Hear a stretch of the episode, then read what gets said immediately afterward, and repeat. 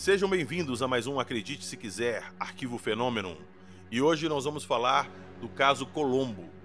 E para falar desse caso comigo, a nossa turminha de toda sexta, Agnes Franco. Queria dizer que a gente está gravando dia 8 de março e eu devia estar tá tomando uma cerveja agora, hein?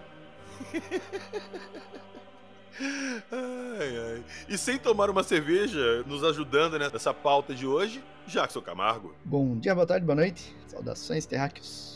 Vou dar até um tempinho pra Agnes ver se ela pega uma servinha na geladeira. Enquanto isso, a gente chama a nossa vinheta.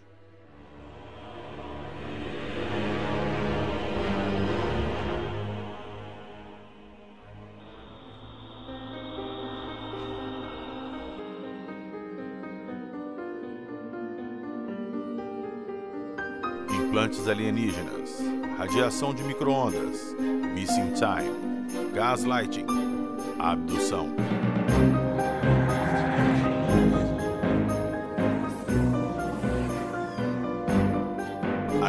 Acredite se quiser.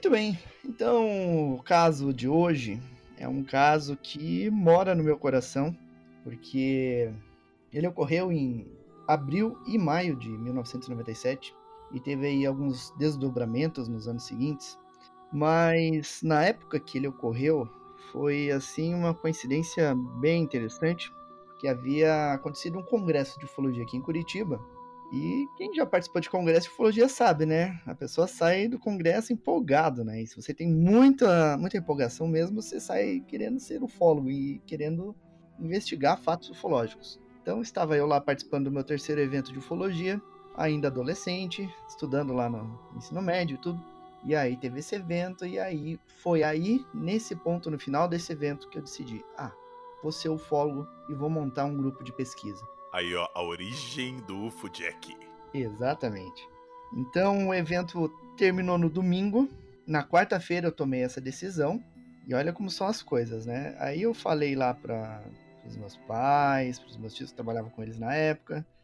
Falei que estava abrindo um grupo de ufologia. No dia seguinte, a minha madrinha, que trabalhava lá também, ela chegou para mim e falou: Olha, desceu um negócio desses aí que você gosta, desceu lá na casa do vizinho, lá do lado de casa. E aí eu fiquei assim, estarrecido, né? Puxa, montei um grupo de ufologia ontem, hoje já aparece um caso de pouso para investigar. Muito bem, aí marquei com eles lá e fui no domingo para investigar esse caso. E aí cheguei lá e descobri que havia uma marca no solo e depois ah, no comentário deles lá eles falavam: "Olha, a Maria ali do lado tá muito assustada com isso, porque ela viu um negócio na praia que deixou ela muito assustada". Aí o caso começou a tomar forma e hoje eu apresento ele com esse nome, Caso Colombo, porque é onde Cara... moram as testemunhas e onde aconteceu esse um dos pousos ligados a esse caso. Diga pegar. Meu, cara, eu acho assim fantástico umas paradas dessas, porque é umas coincidências assim que são muito bizarras. Logo depois que você sai do, da conferência de ufologia, com isso tudo na cabeça, animado e toma a decisão, aparece um caso desse porte na, na porta da sua casa. Sincronicidade é. pura, né? É, pois é. cara, é. isso aí é, é, muito foda.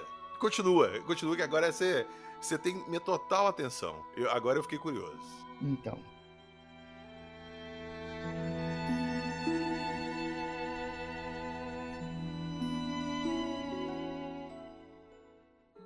Agora que eu expliquei como é que eu tomei contato com o caso, eu vou explicar o caso na ordem cronológica de como tudo aconteceu em relação ao fenômeno em si. Em meados de abril de 1997, uma senhora que eu chamo de Maria, ela tem outro nome, mas eu chamo de Maria para preservar a identidade dela, uma senhora muito bem de vida. Ela não precisava trabalhar porque o marido dela era um alto funcionário do banco, acho que do Banco do Brasil, se não me engano. E então eles tinham um padrão de vida espetacular, né? Sempre viajando, sempre fazendo festas e tudo. E quando eu ia visitar minha madrinha, eu já tinha visto eles, já tinha trocado umas palavras com eles assim rapidamente em algumas festas que meu padrinho fez uma vez. Mas não passava disso, então eu conhecia eles de vista. E aí eu fiquei sabendo desse caso e a história da Maria. A Maria então ela estava com a família, ela, o marido e os dois filhos e mais umas 15 pessoas numa casa de praia, na região de Praia de Leste, aqui no Paraná. E aí estavam fazendo churrasco, ouvindo música e tudo. De repente passou uma nave por cima do local onde eles estavam. Todo mundo olhou aquele objeto passando, só que, mesmo sendo uma coisa grandiosa, sendo uma coisa que chamava atenção realmente, as pessoas não deram atenção para aquilo e continuaram na festa. Mas a Maria e a filha, a Cíntia, começaram a. sentiram naquele momento um zumbido muito forte no ouvido. As duas meio tontearam naquele momento, mas a, a Cíntia ficou ali junto com o grupo e a Maria resolveu se afastar. Ela foi se afastando, quando ela viu, ela já estava fora da casa, das cercanias da casa ali, e estava caminhando em direção à praia. E aí ela chegou na praia, olhou para o céu e viu aquele objeto chegando, chegando, chegando, e desceu a uns, alguns metros de distância dela, na praia, e desse objeto saíram três tripulantes.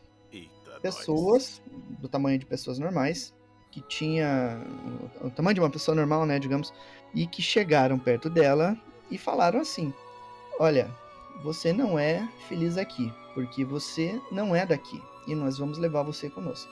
E aí ela dizendo, ah, não quero ir, não quero ir, começou a se debater e, e meio que reagir ao toque da, desses tripulantes, e aí ela perdeu a consciência. Ela lembra que daí ela acordou no dia seguinte, deitada na praia, e o filho dela do lado acordando ela, porque ele tinha ido surfar ali na praia e viu ela caída na praia, desacordada.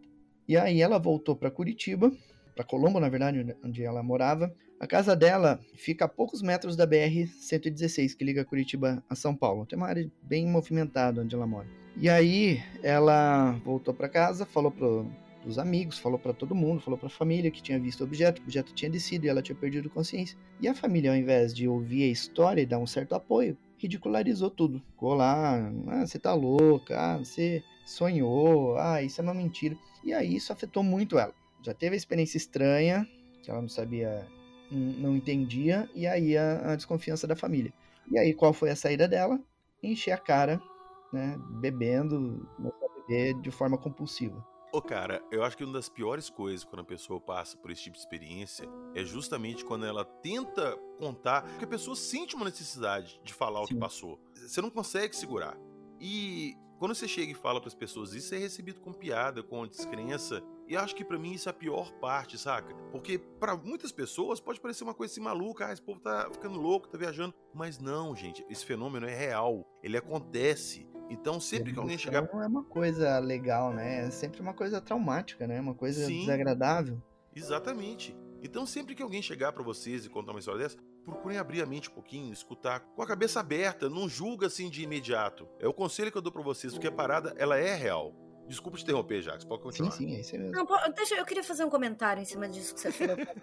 não aguento, gente. Eu sei que você não aguenta, eu tava esperando. Eu não dou conta. Não, é porque é o seguinte, é, a gente até comentou isso em algum episódio, que é uma sequência de violências, né? Então, assim, a pessoa ela tava lá e de repente ela viveu uma situação que ela não consegue explicar. Quando ela consegue explicar, geralmente é como o Jackson falou, bastante traumático. E é importante você conversar com as pessoas. Quando a gente fala, né, seja falando verbalmente, ou seja, no caso de uma pessoa surda muda que, que fala com gestos, mas quando a gente se comunica, a gente também está raciocinando sobre aquilo para tentar entender o que a gente viveu. E também, às vezes não é nem só para entender, mas às vezes é para buscar conforto. Às vezes a gente fala com as pessoas, a gente não quer opinião, a gente só quer conforto. Sim, só quer desabafar e, se sentir assim, alguém escutou minha história. Exato, é, é sobre respeito, né, da, da experiência que a pessoa viveu. E é aquela velha história, o fato de determinados seres humanos acharem que a Terra é plana não faz dela plana. E o fato da gente não acreditar na experiência de alguém não significa que isso não tenha acontecido, né? Como assim a Terra não é plana? Ai, não queria, não queria quebrar isso dentro de você, PH. Desculpa, cara, foi mal. Oh, meu sonho era morar na beira do mundo para ficar vendo o espaço Nossa. da beiradinha. É, né? Acabei com você agora. não, mas então, mas é verdade, assim, tem é, meu, imagina, cara, eu sou mãe. Eu fico imaginando assim, de repente eu acordo na praia, velho. Com meu filho me recolhendo da areia. Como é que eu explico um troço desse? Mãe, o que, que aconteceu? Eu fui abduzida. É isso que eu tô falando. O choque pra pessoa que tá ouvindo aí a sua explicação, ela vai pensar o que na hora? Pô, é. ela tá louca. Da... Tem, tem um termo na psicologia que é inspirada num, num filme que chama gaslighting. Gaslighting é quando você manipula a pessoa ou a situação para convencer a pessoa de que aquilo que ela viveu ou que ela sente não aconteceu. Não aconteceu. E no caso da ufologia, se fala muito pouco dessa ferramenta psicológica, que é uma ferramenta de tortura, mas é, as testemunhas vivem gaslighting o tempo todo, porque sempre tem uhum. alguém para desqualificar a experiência deles. Né? Isso só atrapalha, né? Complica toda a vida do, do abduzido. E aí, então, ela teve essa experiência, começou a, a descambar para bebida. E um mês depois, dia 14 de maio, estavam todos lá na casa dela. Do lado da casa dela tinha uma outra família, essa família, pai, mãe e duas crianças. O pai e a mãe saíram para ir no mercado, final da tarde, e deixaram as duas crianças lá. A menina, na época, acho que tinha uns 12, 13 anos, estava estudando no quarto, e o menino brincando no quintal. E aí ele entrou pela porta do quintal, foi até a cozinha. Quando ele estava na janela da cozinha, se iluminou o quintal da casa dele. E aí ele achou, puxa, pai e mãe estão voltando. Né? E aí ele foi para fora, e no que ele foi para fora, ele viu um objeto esférico do tamanho de uma bola de futebol descendo rapidamente do céu, indo em direção a uma árvore, uma laranjeira, que não era muito alta. E aí, ao invés de se chocar com os galhos da laranjeira, esse objeto desvia, desce por baixo dos galhos, voando a poucos centímetros acima do chão, e de repente sobe de novo, fazendo uma curva e seguindo, passando ali perto da casa da Maria e, e seguindo em frente. Então ele ficou estarrecido, porque daí ele viu onde o objeto passou, ficou uma chama azulada, de uns 10 centímetros de, de altura. Tipo fogo de fogão a gás? Isso, tipo fogo de, de fogão a gás. Ele chegou lá, sentiu um cheiro estranho, e aí foi correndo pro quarto chamar a irmã. Né? E no que a irmã chegou ali, ela, inicialmente ela achou que era uma brincadeira, aí ela chegou ali e viu que tinha realmente um fogo tinha uma, uma chama ali. E aí ela achou que o menino tinha botado, brincado com pólvora e tinha botado fogo ali, né? E brigou com ele. E aí ela viu que o menino tava muito sério, tava muito, tava com o olho cheio de lágrima e tudo. E ela viu que tinha algo mais sério acontecendo ali. E dali a pouco chegou o pai deles, né? O, o casal que era pai das crianças. E aí viram aquele fogo ali, aquela aquele queimado, porque o fogo já tinha apagado, e brigaram com o menino. Ah, botou fogo aqui e tudo, e começaram a brigar com ele. E nisso, tanto o menino quanto a menina, o Rafael e a Vanessa, eles começaram a passar mal, começaram a ter dor de cabeça, náusea, começaram a vomitar, a pele do rosto começou a ficar vermelha, começou a inchar. Tudo isso é sintoma de intoxicação radioativa. Sim, eu ia falar isso agora. E aí, eles vendo que as crianças estavam assim nesse estado, levaram para o hospital Angelina Caron, que fica ali perto onde eles moram. E aí as crianças ficaram passaram a noite no hospital em observação e depois foram melhorando e ganharam alta. No dia que eu cheguei lá, ele já estava em casa, inclusive, já não tinha mais nenhum, nenhum efeito. E aí, então, uh, eu fiquei sabendo do caso, cheguei lá, coletei os depoimentos e tudo, e medi a marca. Essa marca ela era em linha reta, quase em linha reta, porque ela fazia uma, uma curva em determinado ponto, e tinha 1,40m de comprimento e tinha um ponto, numa das pontas, que era onde o objeto meio que tocou no chão, havia um buraco maior. E se ele tocou, o objeto tocou no chão e daí subiu de novo. E aí dentro dessa marca maior eu encontrei uma laranjinha. E olhei dentro da laranjinha, quer dizer, antes de olhar dentro, eu vi que ela estava cheia de caldo. Caldo escorreu pelas minhas mãos, inclusive. Aí eu olhei dentro, não tinha nenhum gomo intacto. Estava tudo destruído, só tinha casca envolvendo. E isso indica que houve radiação microondas afetando ali o local onde o objeto passou, porque o micro-ondas ele interage com a água, a água vai ferver e vai estourar aquilo que está fechado. Né? Se você colocar um ovo no micro-ondas, ele vai acontecer, vai esquentar, vai ter um momento que ele vai estourar. É a mesma coisa ali. Ele estourou os gomos ali dentro, só ficou a casca. Caramba, velho! É, e aí eu encontrei também um pedaço de PVC. Né? E eu vi que o PVC estava meio derretido e guardei a laranjinha, guardei o PVC e coletei amostras de grama. As gramas elas estavam nas pontas é, chamuscadas E a grama, na região da marca, ela parecia cozida. Ela não estava como se tivesse passado pelo fogo, ela estava cozida. Que é o efeito de micro-ondas. É, o efeito de micro-ondas. E aí eu guardei aquela amostra de grama.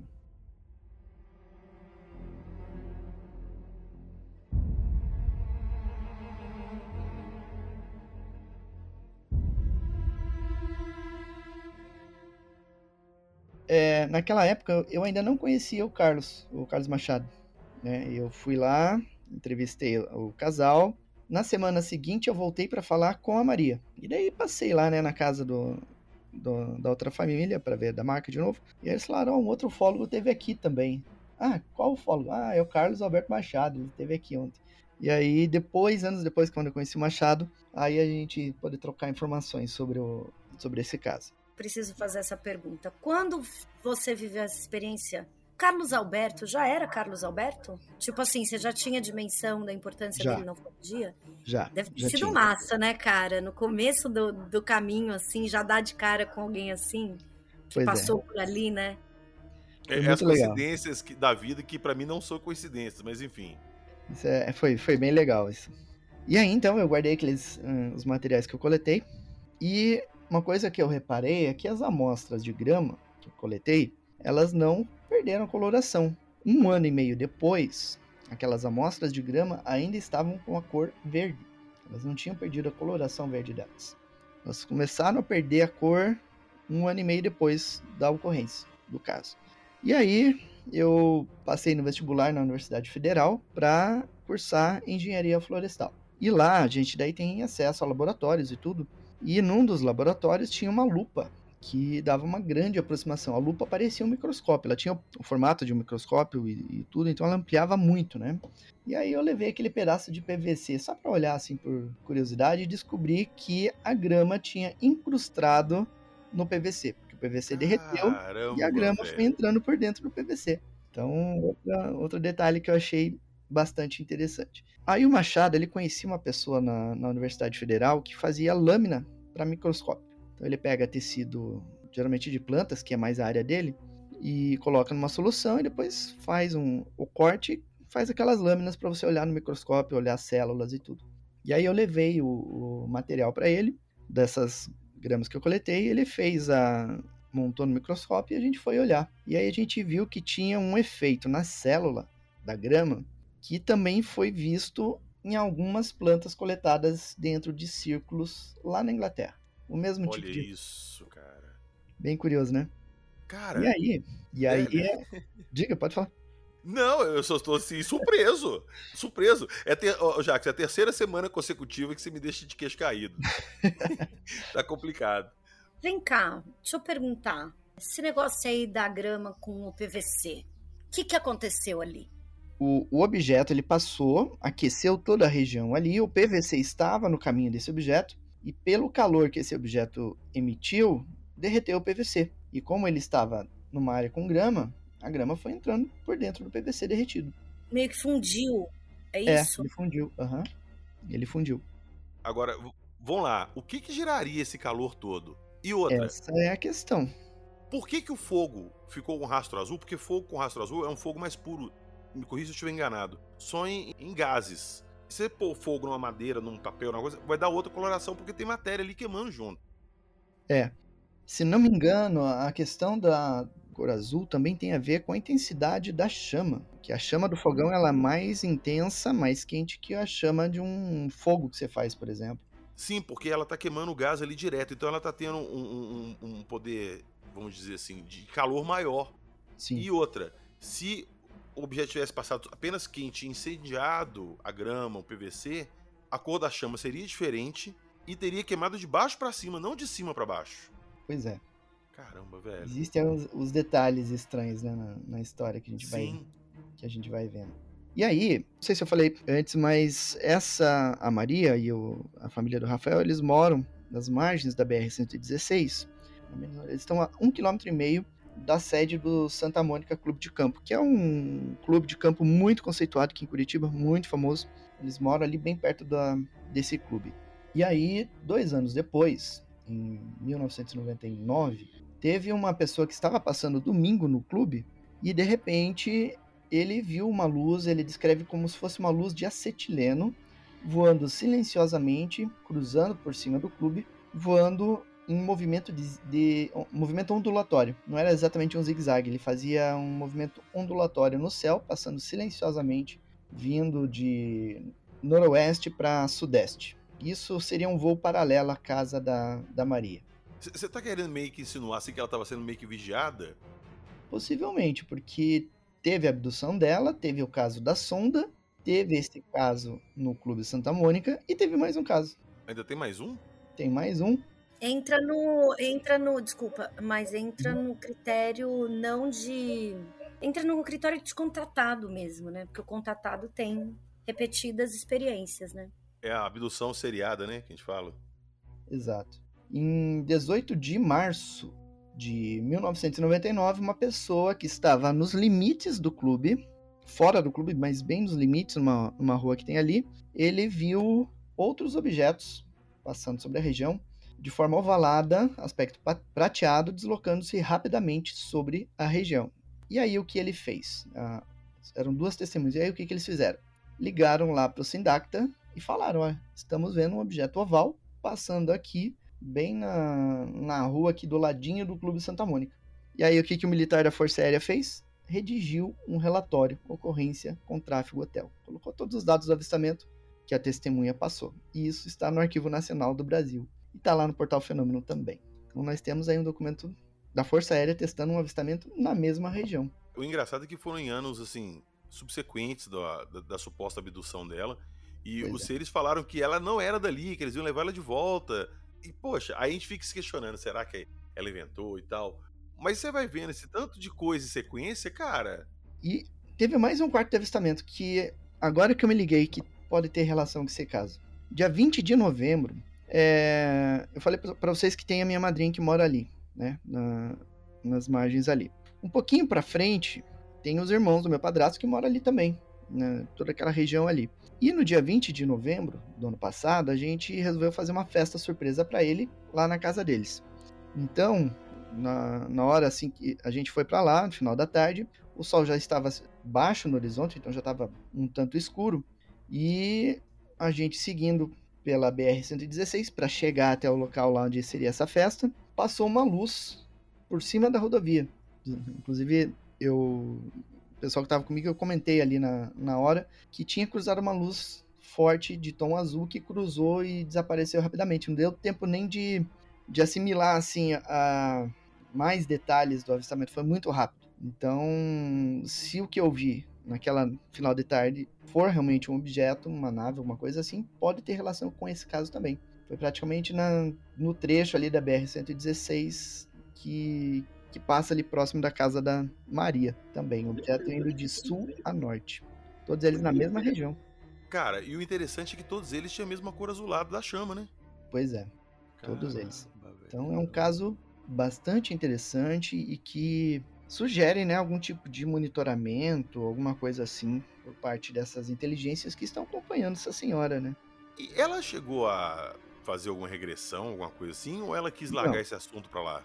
Na época que eu conheci o caso, como eu estava apenas começando como ufólogo, na época não tinha nenhum ufólogo que trabalhasse com hipnose aqui em Curitiba. Então isso já era um empecilho, teria que vir alguém de fora para fazer essa investigação. E eu não tinha muitos contatos no meio ufológico também. Uhum. Então isso se tornava ainda mais difícil. E aí ela estava nesse estado de, de bebê e tudo, então talvez não fosse o momento de fazer isso naquela, naquela hora. E eu também, eu e o pessoal da escola que, que estava comigo no grupo, a gente estava meio que se afetando por ver a pessoa naquele estado e não conseguir fazer nada. Então isso afetava muita gente, sabe? A gente ficava é, com um sentimento muito forte de impotência e abalava a gente mesmo. Né? Então eu, naquele momento, me, me, me afastei um pouquinho para não me deixar levar assim, emocionalmente por esse caso. Entendi. E, ô Jackson, não, não tem como deixar de perguntar. É, ela é, é, é, viva até hoje? Você teve contato com ela depois? Sim, ela é viva, já vi ela algumas vezes depois disso. E aparentemente ela se recuperou né, do problema com a, com a bebida. Não sei em relação ao marido, se o marido agora aceita que ela tinha contado, Sei que ela ainda está com ele, está casado com ele ainda, mas não sei como está a reação dele em relação ao que ela narra. Né? E não sei como é que ela está levando em relação à, à experiência também. É interessante você falar o tanto que isso destruiu a vida dessa mulher, né, cara? Pois é. E, você conhece algum caso em que a vida do cara tenha sido abalada dessa forma? Ponto de perder família, perder saúde, perder credibilidade? Pô, o que mais tem? Isso aí acho que tem de balaiada. O caso da Cat Davis é um, né, que tem essa relação. Ela teve um, um, abalo muito grande, um casamento destruído por causa disso. Mas é outra mulher, né? É, a Cat Davis lá do, dos Estados Unidos, do filme Sim, a gente falou com ela no episódio 15, o caso Cat Davis, do Intruders. Sim. Não, não, eu tô, eu tô perguntando porque, assim, não sei se tem uma diferença de como isso abala emocionalmente, socialmente. Ah, isso aí varia de pessoa a pessoa, né? Depende de como uma pessoa vai interpretar isso, vai levar isso. Muita gente considera isso uma benção. Ah, eu fui abençoado, eu fui escolhido. As pessoas se consideram um rádio laboratório. Porque não sei, tá? Eu sou tendenciosa mesmo, e por isso que eu tô perguntando para vocês. Eu lembro de casos em que a, a vítima ela tem problemas muito sérios físicos, né? Por conta dos contatos. Mas assim, da pessoa desenvolver problemas sociais e tal, eu não lembro de casos envolvendo homens, eu lembro de casos envolvendo mulheres. Por isso que eu perguntei para vocês dois, se vocês lembravam, é que eu não fiz a pergunta direito se você, vocês lembravam de homens que tenham no caso tido, de homens, assim, você quer saber? É, socialmente um impacto tão grande. Cara, o caso Barroso, que virou piada.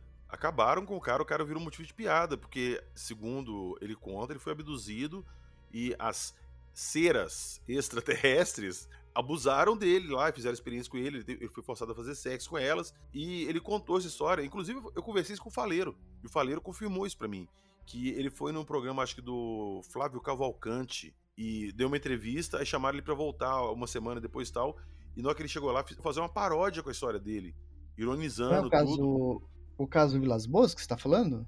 Isso, Vilas Boas, desculpa, não foi Barroso, foi Vilas ah, Boas. Ah, Vilas Boas. Desculpa, desculpa isso, caso Vilas Boas. Exatamente. Ah. E acabou, o cara acabou, acabou. É, na verdade ele, ele deu uma voltona boa por cima, né? Vilas Boas é uma referência muito positiva dentro de uma, de uma linha aí de ufologia ligada à espiritualidade e tal, mas é um bom exemplo. Ser ridicularizado em rede nacional é dureza, hein, gente? Ah, cara, as meninas do caso Varginha, as meninas viraram piada. É. Saca? Então, falar que isso aí não afeta, afeta tanto homem quanto mulher. Ô, Agnes, quem passa por esse tipo de experiência e relata, geralmente é alvo de piada. Infelizmente, é, é uma realidade. É verdade. É muito complicado. E isso, para mim, no meu ponto de vista, isso inibe muita gente. Teve essas experiências a relatar, porque sabe que vai virar motivo de piada. Pra que, que eu vou contar se vão rir de mim? Então, é, enquanto vocês estavam falando aí, eu tava olhando aqui no, no fenômeno, se tinha algum caso. Talvez o caso do Jesse Long. Sabia que está na minha lista pra gente falar sobre ele? Ah, é? é. Esse caso, ele é meio, meio complicadinho. Ele tem um pouco de escassez de informações, mas é um caso muito legal. E eu sei que ele foi abduzido, teve implantes, ele retirou implante também. Então, existe, existe uma reportagem dele que o Hermano Henning fez, entrevistou ele, que vale a pena resgatar para ver também. Mas é, é, um caso bem interessante. E dá para traçar paralelo, paralelos com outros casos, né? Sim, sim. Você tocou num, num ponto aí do caso Jesse Long, isso me faz pensar no caso que a gente está falando aqui agora. Implante alienígena. Você tem é, conhecimento de, de casos assim? Você chegou a conhecer algum caso assim que tem implantes aqui no Brasil? Sim, tem. Tem caso Beth Débora, por exemplo, com implante no pé. Tem um caso ocorrido em São Paulo. Uh, deixa eu lembrar o nome do caso. Um caso que tem um implante na cabeça. O caso do Vanderlei tem um implante no maxilar. É... Deve ter outros. Se, se pesquisar, vai encontrar outros, com certeza. Mas esses aí é os que eu lembro de cabeça agora, para te dizer. Ah, e o próprio Coronel Holanda, né? Tinha aquele implante ah, no braço. Ah, é, sim, ele tinha. Ele falou mesmo que tinha. Eu acho que essa parada de implantes alienígenas é uma parada assim muito, muito interessante. Isso para mim é o rastreador deles. É igual aquela coleira que você põe animais que você quer estudar, que fica rastreando bicho. Uhum. Saca? Com aquela antena. É praticamente isso que se põe nas pessoas que são abduzidas para eles ficarem monitorando. Isso aí vai render um episódio ainda, nós vamos vir conversar disso ainda, porque eu acho esse assunto, assim, interessantíssimo. Então vocês podem aguardar que uma hora vai aparecer aí.